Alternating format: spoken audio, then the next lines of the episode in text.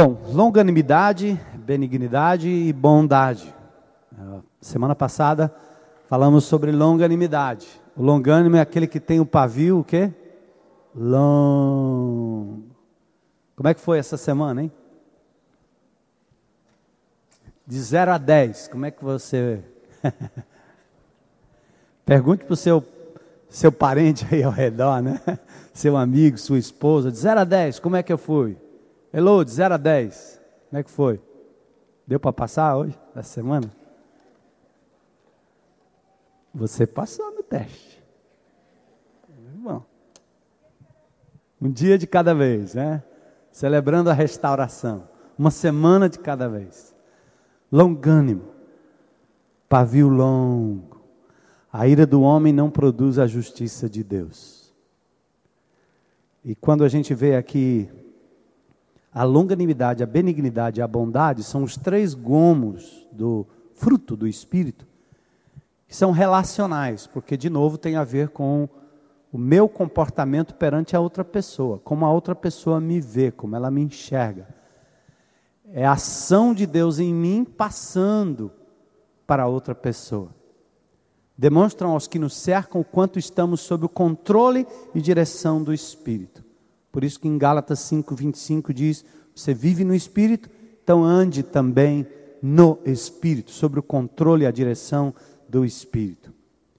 Benignidade e bondade são os dois gomos bem parecidos, por isso nós vamos tratar deles dois hoje pela manhã.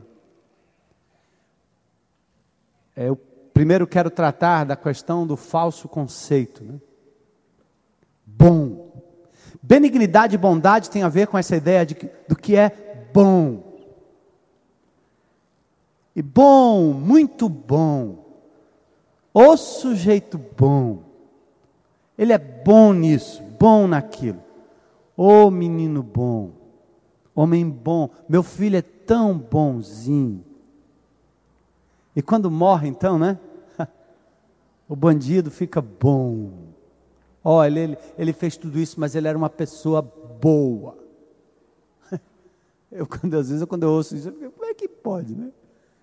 Ele matou, roubou, abandonou, traiu, bom, ele morreu. E lá no velório, as pessoas dizem, é uma pessoa boa, ele era uma pessoa boa, pessoa boa.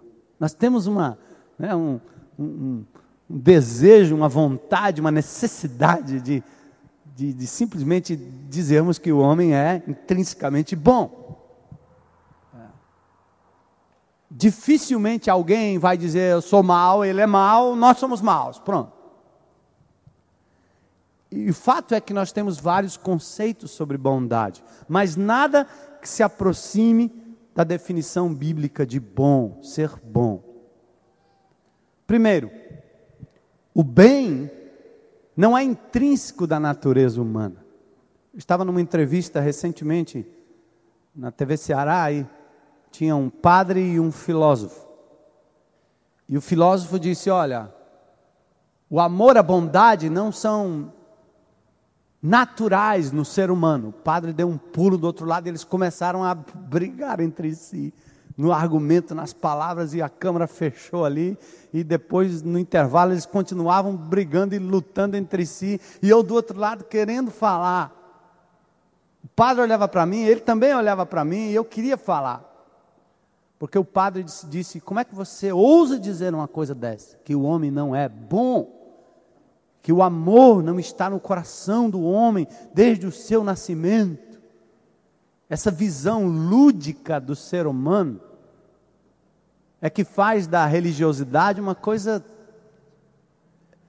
hipócrita, uma coisa doente, né? uma coisa que as pessoas. Não, é, uma, é uma contradição. O filósofo tinha razão.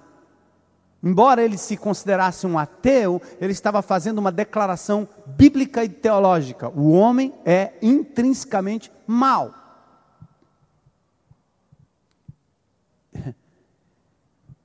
Se não for a misericórdia de Deus e a ação de Deus na sua vida, nada de bom poderia proceder do ser humano, da sua vida, da minha vida. Gênesis 3:5, se vocês prestarem atenção, Satanás sugere que ao comer do fruto da árvore proibida, o homem, assim como Deus, seria conhecedor do bem e do mal. Interessante. A gente geralmente fala do homem como conhecedor do mal, mas a gente não percebe naquele texto que o homem também seria conhecedor do bem, ou seja, o homem foi feito como um ser neutro. E ele aprenderia de Deus o que é ser bom e fazer o bem, e aprenderia também com o mandamento divino o que é mal é interessante isso. Porque à medida que Deus dá um mandamento para o ser humano, bom é obedecer a Deus, mal é desobedecer o mandamento. E quando o homem desobedece, a sua natureza incorpora o mal da desobediência. Mas ele poderia ter vivido conhecendo o mal por saber que existe quebra de mandamento, sem experimentar e sem se tornar uma pessoa má mas poderia crescer em bondade, aprendendo de Deus e obedecendo os seus mandamentos. Quando o homem fez a escolha errada, por isso a Bíblia diz: não há um justo, nem sequer um, não há um. Então, tudo que nós entendemos de bondade está longe de ser a bondade definida pelo Criador, pelo Senhor. Em Marcos 10, 18, quando alguém diz Jesus, eh, chama, o chama de bom mestre, ele diz simplesmente assim: ninguém é bom senão um que é Deus. Pronto. Ninguém é bom senão um que é Deus. E aqui é importante que você saiba disso e reconheça que só Deus é intrinsecamente bom e capaz somente de atos de justiça e de bondade. Deus é bom e tudo que Ele faz é bom. O Senhor é bom, nós cantamos isso. O Senhor é bom. Nós não podemos entender sobre bondade e benignidade se não entendermos que o Senhor é bom. Olha, o amor dele é incondicional. Seu perdão é sacrificial. Sua misericórdia é eterna, sua justiça é reta, seu cuidado é constante. Olha como Deus é bom.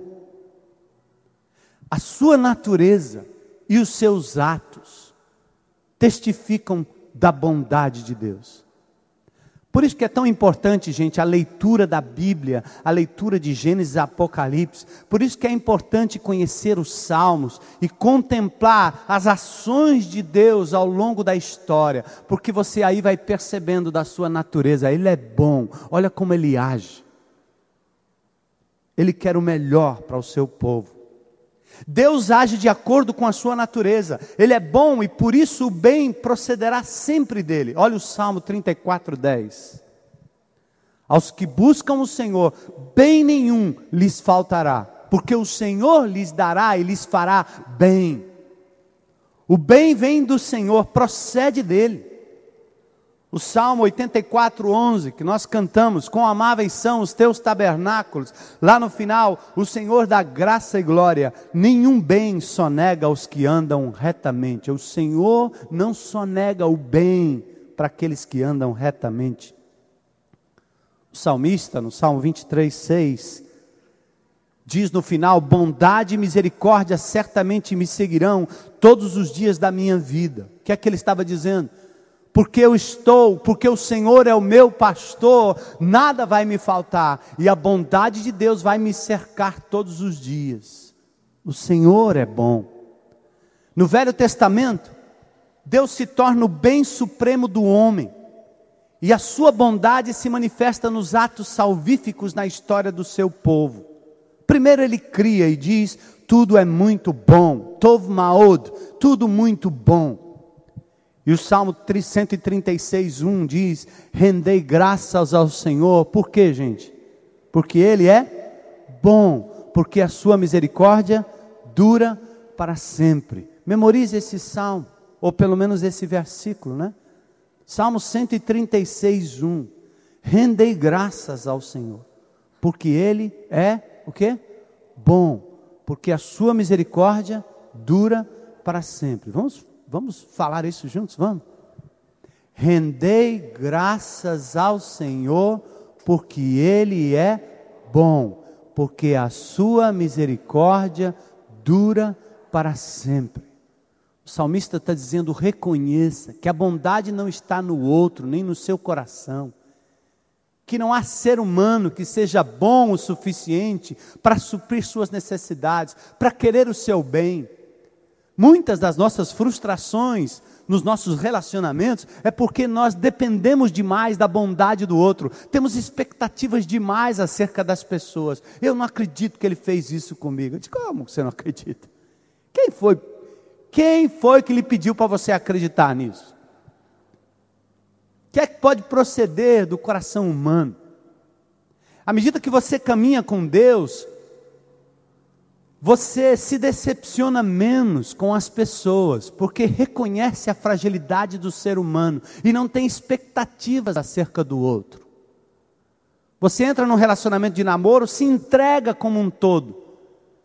E o que é que acontece logo depois? Decepção, decepção, decepção, decepção. Relacionamento marido e mulher. Enquanto você é novo, casado de novo, há todo um encanto, há toda um, uma busca, toda uma procura, toda uma carência, toda uma demanda e toda uma expectativa. E o tempo vai passando, a coisa não vai piorando, vai ficando melhor. Você vai descobrindo que o outro é ser humano e que as suas expectativas não podem estar além do normal que você espera.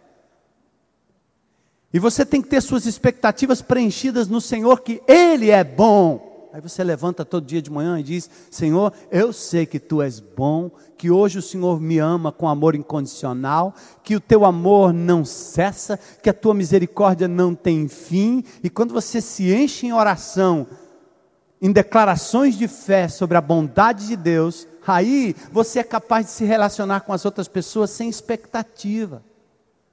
E quando algo de bom vem do outro, você diz: glória a Deus.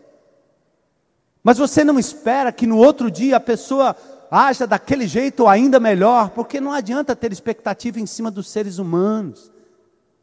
Ninguém é bom senão o Senhor.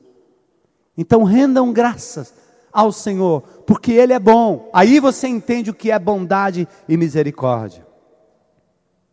Olha o paradoxo: nós vivemos num mundo mal, fomos resgatados do império das trevas, mas ainda vivemos cercados, cercados por, pelo inimigo e cercados também pelas trevas, e somos atingidos pela maldade do mundo, pelo pecado e pelo diabo todo o tempo. Então, se o Senhor é bom, como é que eu estou vivendo aí esta vida? Como é que eu passo por tantas tribulações e tantas dificuldades? Por que, que meu coração ainda está desse jeito, Senhor? Se tu és bom, as pessoas perguntam: se Deus é bom, por que morre a criança? Por que há prostituição? A pergunta de quem se achega ao Evangelho normalmente é essa, né? Se Deus é bom, por que, que Ele deixa isso acontecer? E a tendência é culpar o Senhor e não o homem, porque eles entendem que o favelado, que o rico, que o pobre, que o político, que o servente, todos eles são bons e não merecem viver nada daquilo que estão vivendo. Quando na verdade, biblicamente, a teologia nos ensina outra coisa. Nós temos que olhar para o ser humano como Deus olha. E Deus diz: o homem é mau, não há um justo, nem sequer um. Todos pecaram e estão separados da glória de Deus, e o salário do pecado é a morte. Você não pode esperar nada disso. Não culpe Deus, culpe o homem. Lá em Gênesis, e hoje, por todos os desmandos da sociedade, nós temos que, inclusive, assumir a meia-culpa, no sentido de que nós somos parte desse processo que degenera a vida do ser humano. Não Deus. Deus é bom. E quando ele me resgatou, ele me chamou, ele pagou um alto preço, ele não requereu nada de mim, ele entregou o seu filho e agora o seu espírito habita em mim para que eu possa experimentar a sua bondade e ser benigno e ser bom num mundo mal, gente. Parece uma contradição. Se as pessoas que não têm Deus perguntam por que acontece isso, por que acontece aquilo, se Deus é bom, eu imagino que você também, embora crente em Cristo, às vezes questione. Deus não me ama? Ele não é meu pai? Eu não aceitei Jesus? Por que, que acontecem essas coisas comigo? Abram comigo rapidamente em Jeremias, capítulo 32. Jeremias também fez algumas perguntas interessantes, algumas indagações interessantes.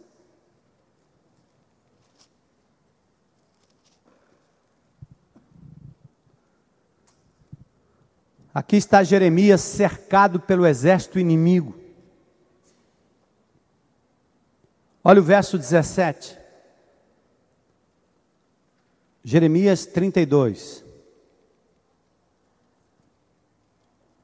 Estão comigo aí? Ah, Senhor Deus, eis que fizeste os céus e a terra com teu grande poder e com teu braço estendido. Coisa alguma te é demasiadamente maravilhosa. Tu usas de misericórdia para com milhares e retribuis a iniquidade dos pais nos filhos. Tu és grande, o poderoso Deus, cujo nome é o Senhor dos exércitos. Jeremias começa a exaltar o nome do Senhor. Grande em conselho, magnífico em obras. Os teus olhos estão abertos sobre todos os caminhos dos filhos dos homens para dar a cada um segundo o seu proceder, segundo o fruto das suas obras. Fala de sinais, maravilhas. Verso 21: Tiraste o povo do Egito com sinais deste terra, verso 22. Eles entraram nela, mas olha o verso 23: não obedeceram à tua voz, nem andaram na tua lei. Ele agora reconhece a fragilidade do homem. Aí no verso 24 ele diz assim: Senhor, as trincheiras já atingem a cidade para ser tomada, já está a cidade entregue nas mãos dos caldeus, que pelejam contra ela pela espada, pela fome, pela peste. O que disseste aconteceu e tu mesmo o vês. Contudo, ó Senhor, tu me disseste: compra o campo por dinheiro e chamas testemunhas, embora já esteja a cidade entregue nas mãos do dos caldeus. O que, que é isso, Senhor? Jeremias reconhece a grandeza, a bondade de Deus, depois ele aponta para o pecado do homem que levou, da nação, que levou a nação a estar cercada naquele instante. Mas lá no meio daquela tribulação, Deus diz: compra uma terra. Mas como é que eu vou comprar uma terra se o inimigo está tomando e me cercando e vão acabar comigo? Que história é essa, Senhor? A perplexidade de Jeremias, né? Ou seja, ele tem um Deus grande, mas ainda está ali afligido e sofrendo na pele a perseguição do inimigo, e às vezes até, é, como Jeremias fazia, sugerindo que o povo todo, aliás, sugerindo, não, dizendo com razão, que o povo tinha pecado contra o Senhor e ele estava sofrendo consequências. Aí Deus responde a Jeremias da seguinte forma: veja lá, a resposta de Deus. E tem uma série de coisas que o Senhor diz que faria, mas vamos lá, pulando para o verso 38. 37. Eis que os congregarei de todas as terras para onde os lancei na minha ira, no meu furor e na minha grande indignação. Tornarei a trazê-los a este lugar e farei que eles habitem seguramente. Eles serão o meu povo e eu serei o seu Deus.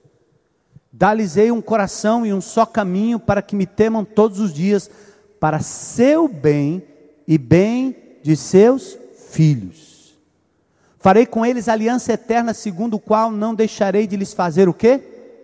Bem. E porei o meu temor no seu coração para que nunca se apartem de mim. Alegrar-me-ei por causa deles. E lhes farei o que, gente? Bem plantá-los-ei firmemente nessa terra de todo o meu coração e de toda a minha alma. Verso 42: Porque assim diz o Senhor: Assim como fiz vir sobre este povo todo este grande mal, assim lhes trarei todo o bem que lhes estou prometendo. Deus é bom. Jeremias não entende por tudo aquilo que ele está passando, como às vezes eu não entendo, você não entende, como é que ainda filhos de Deus passamos por tantas lutas nessa vida. A resposta de Deus está na sua aliança. Se eu vou fazer o bem que eu lhes tenho prometido. Deus já tem feito muito bem a tua vida, meu irmão. É que a gente se esquece rapidinho. Ele já lhe livrou de tantas. Ele tem sido bom e finalmente cumprirá a sua promessa, dando o bem que ele prometeu. Deus é bom, Sua bondade se manifesta em nosso favor. Somos seus filhos e pelo Espírito manifestamos a sua natureza e a sua bondade aos que nos cercam. Por que, que eu estou falando disso tudo aí, da bondade de Deus e, e, e para chegar na bondade e benignidade do ser humano? Sua, fruto do Espírito. É que se você não entender o quanto Deus é bom, a despeito da nossa maldade, da nossa desobediência, você não vai entender que o único bem que você pode fazer para as outras pessoas está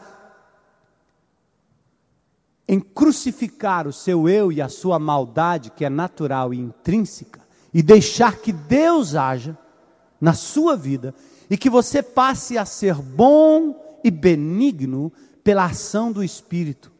Você passe a compreender o que Deus fez por mim, agora eu preciso fazer em contrapartida às pessoas que estão ao meu redor, com amor sacrificial, com perdão incondicional.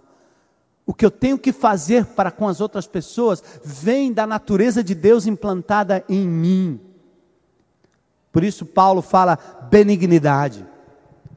Benignidade, gente, quer dizer alguém que é gentil, não áspero, não rude Alguém que tem um espírito manso, que é gentil, não áspero, não rude. Quantos lares são marcados por aspereza, por rudeza, por ira? De pessoas que deixam vazar o seu velho homem e cometem absurdos, barbaridades com crianças, com o marido, com a mulher, com o irmão com o amigo, porque são pessoas cuja maldade extravasam no coração. E Deus está nos chamando aqui a sermos benignos, no sentido de sermos gentis, não ásperos, não rudes.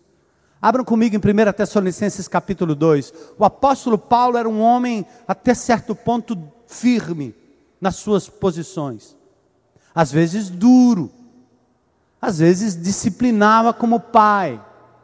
Mas havia uma faceta no ministério do apóstolo Paulo que ele revela aqui no capítulo 2 de 1 Tessalonicenses, que eu quero desafiar você hoje a assumir isso na força do espírito. Porque esta postura do apóstolo Paulo é a postura do benigno, da pessoa que é gentil, que é cordata, que é tranquila, que tem um espírito benigno. Paulo diz, versículo, capítulo 2, verso 13: Outra razão ainda temos nós para incessantemente dar graças a Deus, é que tendo vós recebido a palavra que de nós ouvistes, que é de Deus, acolhestes não como palavra de homens, e sim como na verdade é palavra de Deus. Tanto assim que vos tornastes imitadores etc, etc. O apóstolo Paulo elogia a igreja de Tessalônica. Sim, mas eu pulei, né? Eu tenho que ter começado no capítulo 2, verso 1. Eu comecei no 13, não é isso? Estão comigo? Então volta lá para o começo do capítulo 2. Paulo diz: Vós sabeis, irmãos, que a nossa estada entre vós não se tornou infrutífera. Nossa exortação não procede de engano, nem de impureza, nem se baseia em dolo. Paulo diz que fomos aprovados por Deus, a fonte de nos confiar era o Evangelho, assim falamos não para que agrademos a, Deus, a homens, e sim a Deus que prova o nosso coração. Nunca usamos de linguagem de bajulação, como sabeis, nem intuitos gananciosos, disso Deus é testemunho. Também jamais andando buscando, andamos buscando a glória de homens, nem de vós, nem de outros. Embora pudéssemos, como enviados de Cristo, exigir de vós a nossa manutenção. Para aí. Paulo está agora chamando a atenção da igreja de Tessalônica dizendo: Eu sou apóstolo enviado do Senhor. A minha liderança sobre vocês tem a prerrogativa de exigir obediência, respeito. Eu tenho e posso, como enviado de Jesus, dar-lhes mandamentos. Mas Paulo, embora fosse apóstolo, enviado, com autoridade que poderia exigir obediência, sustento e honra, ele foi benigno. Olha o que ele diz aqui no final do verso 7. Todavia, nos tornamos o que, gente? Qual é a palavra aí? Carinhosos entre vós. E ele ilustra esse carinho, qual ama que o que?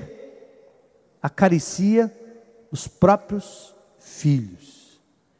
Assim, querendo-vos muito, estarmos prontos a oferecer-vos não somente o Evangelho de Deus, mas igualmente a própria vida, por isso que vos tornaste muito amados de nós. Paulo não tem medo nem vergonha de declarar o seu amor pelos crentes de Tessalônica, a ponto de declarar a sua disposição de dar a sua própria vida mas ele usa aqui a figura do carinho, da benignidade, traduzida na relação da mãe para com o bebezinho que amamenta, dócil, carinhoso. Nesses dias em que o diabo tem distorcido tanto a própria sexualidade do ser humano, fica difícil falar no que eu vou dizer agora. Mas eu queria dizer que homens e mulheres são embrutecidos pela sociedade, pelos costumes, como o latino macho. O homem que não chora, que não ama, que não se sensibiliza e nem é sensível. Eu quero colocar isso na perspectiva correta. Essa coisa do machão nordestino, cangaceiro, que não abre mão, que não fala, que não é gentil, não é cortês. Tem tornado alguns lares um, assim, um verdadeiro inferno por conta dessas posturas, que foi a postura do pai, do avô, e que o homem, mesmo entregando a sua vida a Jesus, às vezes não compreende que é um fruto do espírito ser dócil, como uma mulher que cuida do seu bebezinho que amamenta. Eu tenho dito nos retiros de casais, eu, nós vamos ter um agora, eu vou, faz tempo que a gente não ministra aos casais, mas eu me lembro numa época dizendo isso a um grupo de casais, e eu tenho isso na minha mente, no meu coração. Que à medida que o tempo foi passando no meu relacionamento com a minha esposa, eu fui me tornando mais feminino nos sentimentos e na sensibilidade. Porque a graça de Deus e o amor de Deus e a benignidade de Deus nos leva a esse tratamento que o apóstolo Paulo foi capaz de revelar. Que o homem, nos, nas suas relações, principalmente com a sua mulher, precisa aprender a ser menos touro e mais borboleta. Sabe o que é isso? Você pendura uma pedra na, no pescoço do touro. Sabe o que acontece? Nada. Ele é um verdadeiro rinoceronte, casca dura, jacaré. Você põe uma pedra de 10, 20 quilos, ele não está nem aí.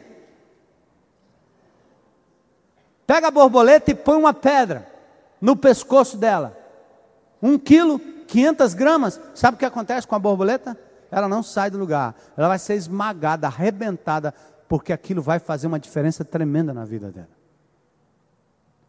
Homens que herdaram essa brutalidade doente dessa sociedade machista são os embrutecidos, que não dão espaço ao Espírito de Deus para que a benignidade do Senhor vaze através deles, para amar a esposa com o amor e a benignidade do Senhor. O touro é tão violento que quando ele passa por um jardim, ele sai pisando em tudo, ele não está nem aí. E a mulher diz: Olha, mas eu sentindo, eu estou me sentindo assim, mas eu me senti assim, mas foi assim que você fez, e não sei o que. Ele diz que nada, besteira, mulher, besteira, isso é uma besteira. O que é besteira? Porque para ele uma pedra no pescoço é uma besteira. Para a borboleta não é uma besteira. Como é que um homem entende uma coisa dessa? Ele só entende quando ele consegue encarnar a borboleta e ser mais feminino nos seus sentimentos, no seu cuidado para com as pessoas. Eu digo feminino aqui é mais sensível. E por incrível que pareça, a Bíblia é tão maravilhosa que quando ela diz que eu tenho que crucificar o meu eu, é porque eu tenho que abrir mão desse machismo doente, que fez com que as mulheres no mundo, e principalmente aqui no Brasil e aqui no Nordeste, fossem exatamente para o outro lado.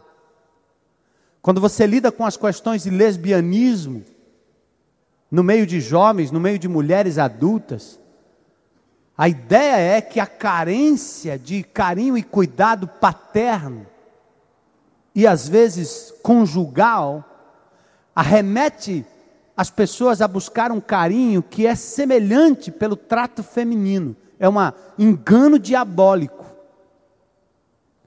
É uma maquinação diabólica que está acontecendo na nossa sociedade aos montes.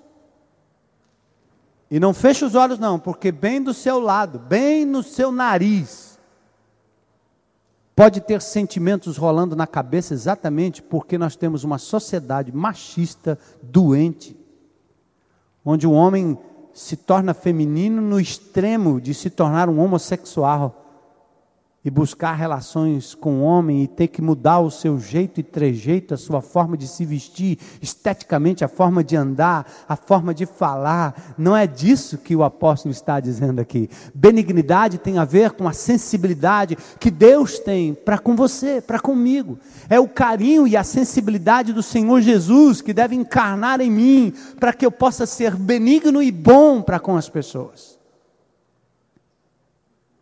Paulo diz: Olha, eu tenho um carinho por vocês como uma mãe tem em relação ao cuidado do seu filho quando ela amamenta. Nenhuma mãe é bruta, às algumas até podem ser, mas a maioria não é. Bruto, com ou bruta com o seu filho que amamenta.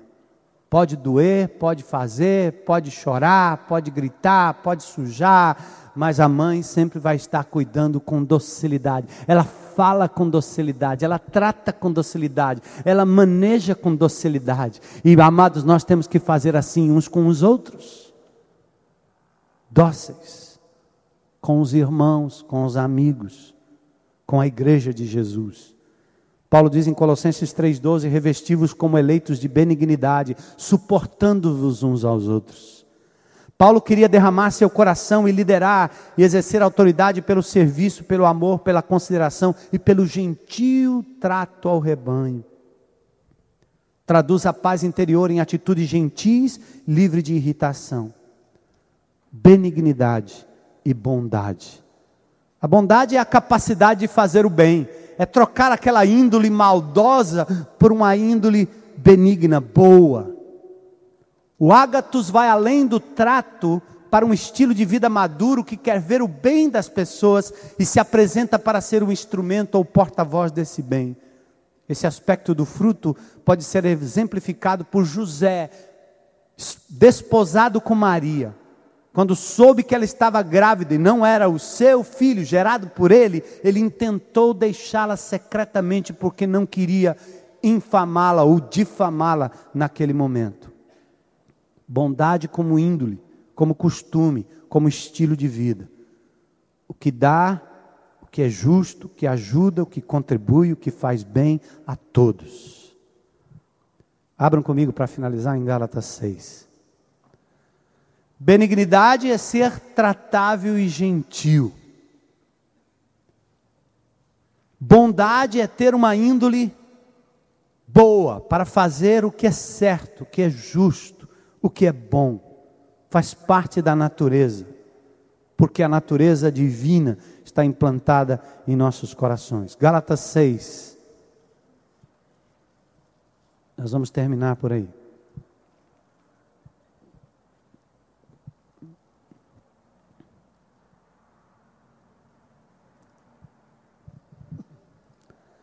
Gálatas 6, diz no verso 9: e verso 10.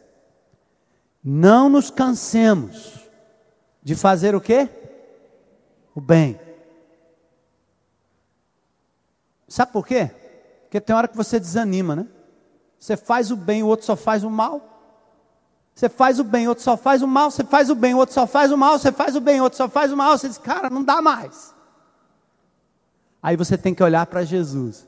Ele fez o bem e continua fazendo o bem, mesmo quando você é mal. E nunca faça o bem como troca ou por interesse. Faça por índole. É a ação do Espírito na sua vida que vai lhe dar a capacidade de fazer o bem, não interessa o outro. Eu, eu, falo às vezes o exemplo do estacionamento, né? Você já estacionou o seu carro assim, pensando nos, nos, nos quatro ou cinco que vão estacionar depois de você? Hein? Já? que bom. Encostar o seu carro ali, você encostou, disse assim, bom, aqui vai dar para, vai dar, vai dar para mais um, vai dar. Ou você encosta e não, e não está nem aí. Quando você compra, quando você vende, quando você vai na fila, quando você está em casa, quando você pensa nas coisas que você faz, no rastro que você deixa, nas coisas que você larga pelos cantos, né?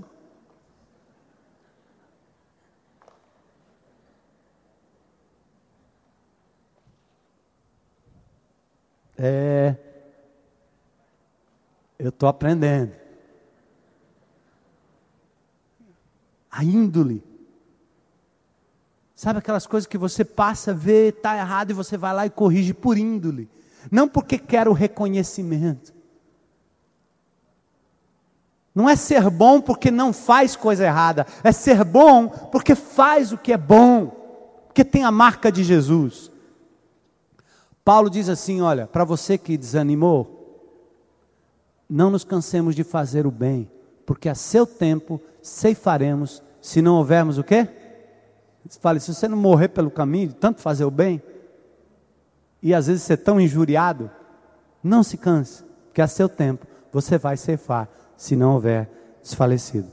E o verso seguinte diz o quê? Ixi, cadê? Hum? Por isso, enquanto tivermos oportunidade, façamos o bem a quem? A todos. Mas, principalmente, aos da família da fé. Que ele está falando na ajuda, no amparo, no cuidado. Tem que começar pela nossa casa, pela nossa comunidade, pelos que Deus tem colocado aqui ao nosso redor. Gente, o Senhor é bom. Amém? Sua benignidade, seu amor, sua misericórdia duram para sempre. E hoje a benignidade e a bondade são desafios do Senhor para você.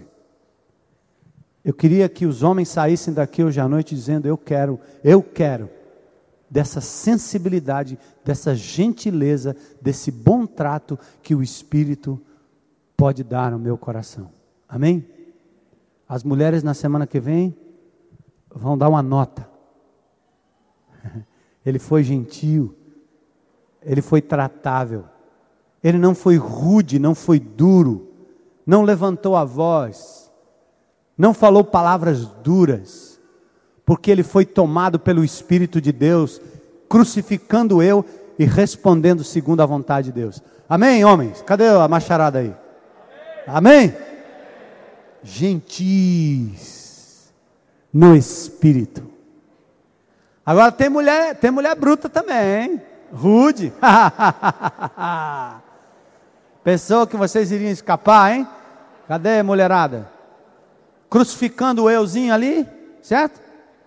Tua ira não traz a justiça de Deus, tuas palavras duras. Vamos buscar a gentileza de Jesus, né? A benignidade e a bondade do Senhor para essa semana. Amém? Então vamos orar e pedir ao Senhor isso. Pai, nesta manhã, adoramos o Teu nome, pelos louvores que pudemos levantar aqui nesse lugar. Louvamos o Teu nome pela Tua palavra, Senhor, porque pudemos refletir na Tua bondade. Nós queremos render graças ao Senhor, porque o Senhor é bom. Tira de nós, Senhor, toda a expectativa na bondade humana. Que as mulheres e os homens olhem para o Senhor como a fonte de bondade. Mas a cada um de nós, Senhor, ensina-nos a crucificarmos a cada dia este eu maldoso, rude, omisso. Instila, Senhor, no nosso coração o fruto do teu espírito, o gomo da bondade e da benignidade. Para a tua glória, Senhor, não para agradar os homens, mas para a tua glória, Senhor. Senhor, que a tua marca, que a marca de Jesus Cristo esteja em cada um de nós. Que nesta semana, Senhor, esses dois gominhos do fruto sejam evidentes na vida do teu povo é o que eu te peço nessa manhã alegre, em nome de Jesus. Amém?